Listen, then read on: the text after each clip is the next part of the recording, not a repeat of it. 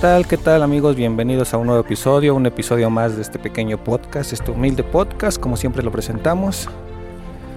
Eh, como pueden darse cuenta, pues hay mucho ruido de fondo, por lo que estamos grabando desde, desde el campo. Ya saben que, que mayormente las grabaciones van a ser así y, y pues nos sirve un poquito de identificación para que sepan que transmitimos desde el campo, desde una zona rural y, y no desde un estudio propiamente. El tema, el tema de que hoy quiero platicar es un tema que, que se ha perdido mucho en México. Antes era muy, muy, muy arraigado a nuestras tradiciones, a nuestra comunidad hispana, mexicana, pero que hoy se ha perdido mucho, que es la familia. La familia ha dejado de ser ese pilar que antes era, ese pilar que, que lejos de apoyarnos, lejos de, darnos identidad, nos daba valores, nos brindaba valores, nos brindaba una educación familiar, una educación social y que al final se veía reflejado en una sociedad más sana, un poquito más sana, un poquito de, pues no sé cómo decirlo, de menos menos gente tan agresiva, menos gente tan ambiciosa, menos gente mala en nuestro país. Yo pienso, yo considero ya, como siempre ha sido en este podcast, yo pienso que, que la opinión mía pues no, no debe de ser igual a la de los demás y pueden estar completamente en desacuerdo conmigo, pero pues como siempre hemos dicho, es mi, mi particular punto de vista, ¿no? Eh, mi opinión, mi punto de vista sobre este tema yo pienso que se ha perdido, se ha perdido esa tradición familiar, ese acercamiento familiar sano. Eh, yo recuerdo cuando era jovencito, cuando era pequeño, los domingos eran de cajón reuniones familiares en la casa de la abuela, en donde se reunían todos los tíos, todos los primos a jugar, una comidita, una convivencia sana. Algunas veces se tomaba porque, ¿por qué no? Pero es familia y al final tomas con gente que conoces, tomas con gente sana y era padre, era muy padre. Eso se ha ido perdiendo. Y yo creo que no voy a ser el único que, lo ve así. Yo creo que muchos recordaremos esos tiempos en los que, eh, pues sí, efectivamente nos, nos, reuníamos como familia y platicábamos y hasta el torneo de fútbol en un patio pequeñito, eh, la cascarita como, como se le conoce acá en México era padre. Y creo que se ha perdido eso, se ha perdido el respeto a los adultos mayores, a nuestros abuelitos. Eh, antes era pretexto los fines de semana de ir a ver a la, abuelita y platicar con ella un rato y no sé, no sé, o sea, era, era algo padre. Incluso cuando cuando se acercaban fiestas decembrinas, por ejemplo, pues en mi familia pues somos católicos, y mi abuelita acostumbraba a poner el nacimiento. Era excusa para reunir a los, a los primos y ayudar a la abuelita a poner el, el nacimiento, porque era el nacimiento grande de la familia, digamos. Cada quien podía poner su nacimiento en sus respectivas casas, pero el de cajón era el de la abuelita. ¿A qué voy con todo esto? Lejos de que era padre, de que era bonito, se nos inculcaban valores de respeto. Se nos inculcaba respetar a la gente. Eh, yo creo que ese, ese, ese, ese simple detallito de, del respeto, yo creo que es la base para una buena sociedad. Hoy en día ya no se respeta nada. Eh, o sea, aparte del respeto, hay muchos valores, ¿no? Ahorita me enfoco un poquito al respeto porque creo que es lo que más se ha perdido.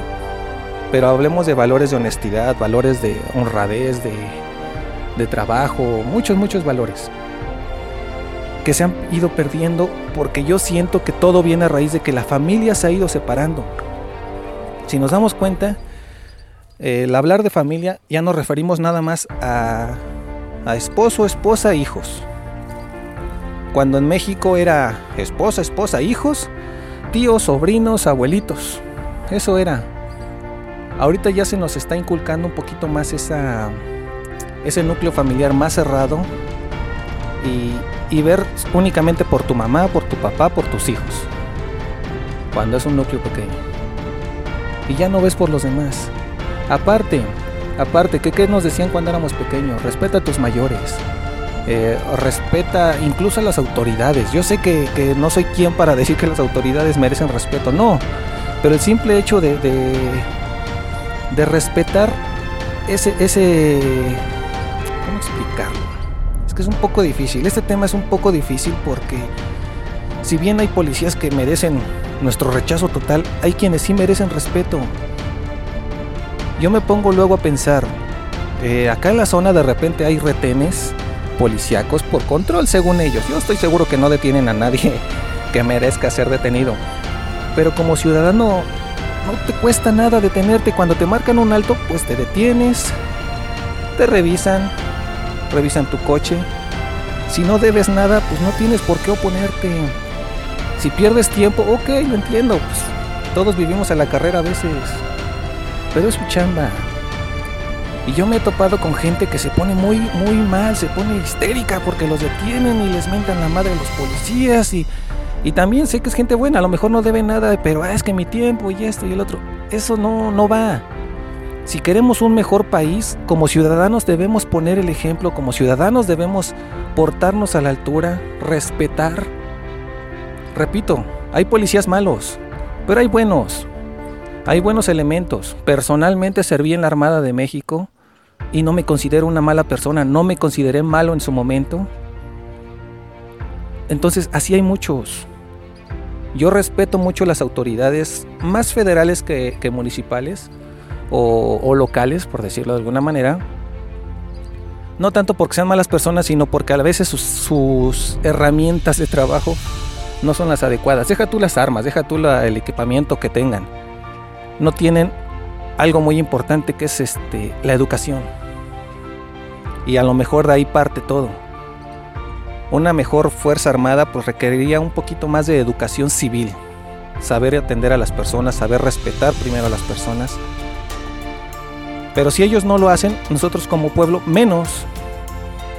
Pasa un policía, no sabe si es bueno o malo, ya le la madre. Pasa un policía y ahí va un ratero. Y realmente no sabemos repito, yo creo que hay gente buena y hay gente mala como en todo, pero todo parte de la educación, de los valores que se han ido perdiendo. Y regreso a lo mismo, yo pienso que es la familia en donde se, se imparten estos primeros valores, donde se, se inculcan estos valores. Se ha perdido. Los chavos de ahora eh, los educa el internet, los educa la calle, los educan malas amistades. Ya no hay un padre que, que oriente a su hijo y que de vez en cuando es necesaria una nalgada, pues dársela. Ahorita dicen mucho, incluso hasta la misma SEP, psicólogos y psicólogos. No, no es tanto de psicólogos. Si tu hijo tiene unos buenos valores, tiene una semillita de valores inculcadas de pequeños, no va a necesitar un psicólogo. Una nalgadita a un niño pequeño que hace una travesura, o que hace una grosería, una nalgada, no digo que les peguen, ahora sí que con todo, una nalgadita correctiva, digámoslo de alguna manera, es suficiente. Y el niño va a saber que no está bien hecho y que tiene que respetar y que tiene que hacer las cosas de acuerdo a como la sociedad lo exige para que tengamos un buen país. Hoy en día los papás ya no Vaya, creo que ya ni regañan a los hijos. A mí me tocó ser maestro en una escuela primaria y créanme que es bastante, bastante difícil para los maestros el, el trabajar con niños maleducados. La palabra es esa, es maleducados. Son niños que no, no les inculcan el respeto, no les inculcan el valor en sus casas y llegan a la escuela y hacen lo que quieren. Son niños pequeñitos, de 6, desde 6 hasta 11, 12 años, pero ya amenazan a los maestros. Me tocó ver, me tocó ver niños de, de cuarto año. ¿Qué edad pueden tener? 9 años, 8, 9 años, que le pegaban a su maestra. Eran niños ya con esa mentalidad de que a mí no me tocas, pero yo sí puedo. En mi casa no me detienen, pues aquí menos. Estamos mal como sociedad, estamos mal como, como pueblo. Hoy vemos la delincuencia desatada, yo creo que en sus peores años son, son estos. Ya no, no, no. No vemos la delincuencia lejos. Vaya, vecinos están sufriendo la delincuencia. Peor aún, vecinos son delincuentes. Cuando eso lo veíamos lejos. Hablaban de secuestros, hablaban de extorsiones, pero no la veíamos cerquita de, no, pues extorsionaron al que tiene dinero, como dice ese presidente que tenemos. Secuestran a los ricos, no es cierto. Seamos honestos, seamos realistas. En México son pocos los ricos. Y yo creo que los ricos ricos ni los secuestran porque tienen seguridad, porque tienen los medios para defenderse, para protegerse. Secuestran a la persona que empieza a generar un, ingreso mediante su trabajo, mediante sus negocios. Gente que se ha matado en chamba, que con sacrificios hecho de, de herramientas, se ha hecho de, de animales, por ejemplo, aquí en el campo, se ha hecho de tierra, se ha hecho de lo que se haya hecho, pero con trabajo, es a quienes están secuestrando. Gente que no que no ha robado a lo mejor, o sea, los políticos, senadores, igual lo mismo, no todos son malos. Pero es gente que a lo mejor no trabaja, no desquita lo que gana, porque ganan muchísimo. Esa gente no la toca. ¿Por qué? Porque ya tienen aparte de que tienen seguridad, tienen gente que este, con quien ellos tratan y de alguna manera están protegidos por los mismos delincuentes. Pero regresamos, regreso a lo mismo. Yo pienso, y repito, soy libre de equivocarme y son libres de criticarme, pero yo pienso que todo, todo, todo, todo tiene una raíz y son los valores familiares.